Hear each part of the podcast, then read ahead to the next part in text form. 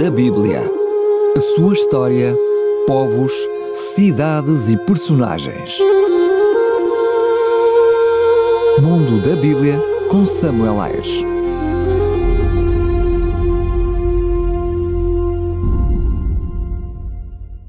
Profetas do Antigo Testamento. Malaquias. Sabemos pouquíssimo sobre a vida do último dos doze profetas menores. O seu nome, Malaquias, significa meu mensageiro. Muito se tem discutido sobre se este nome é um pseudónimo ou simplesmente um título dado a um profeta que teria permanecido anónimo. Esta era a opinião do tradutor da Septuaginta que traduziu para o grego o livro de Malaquias. Já o Targum de Jonathan, uma antiga parafrase aramaica dos livros proféticos do Antigo Testamento, atribui a autoria do livro de Malaquias a Esdras, pois seria Esdras o mensageiro a quem Deus teria dado a revelação condensada no livro em questão.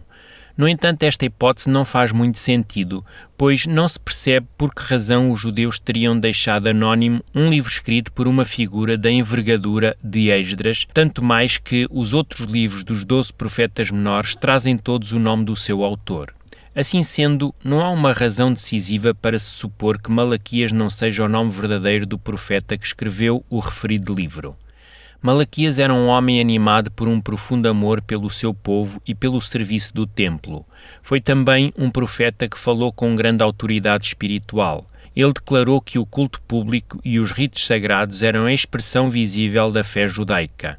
O seu ministério decorreu na época de Neemias e foi tão importante para esta fase da vida nacional dos judeus como tinha sido o ministério profético de Ageu e de Zacarias no tempo de Zarobabel. De facto, Todos os exegetas concordam que o livro de Malaquias foi escrito em meados do V século a.C., depois do exílio.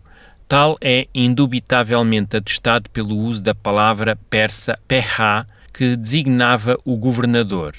Esta é a mesma palavra que é utilizada por Ageu para designar a função de Zorobabel.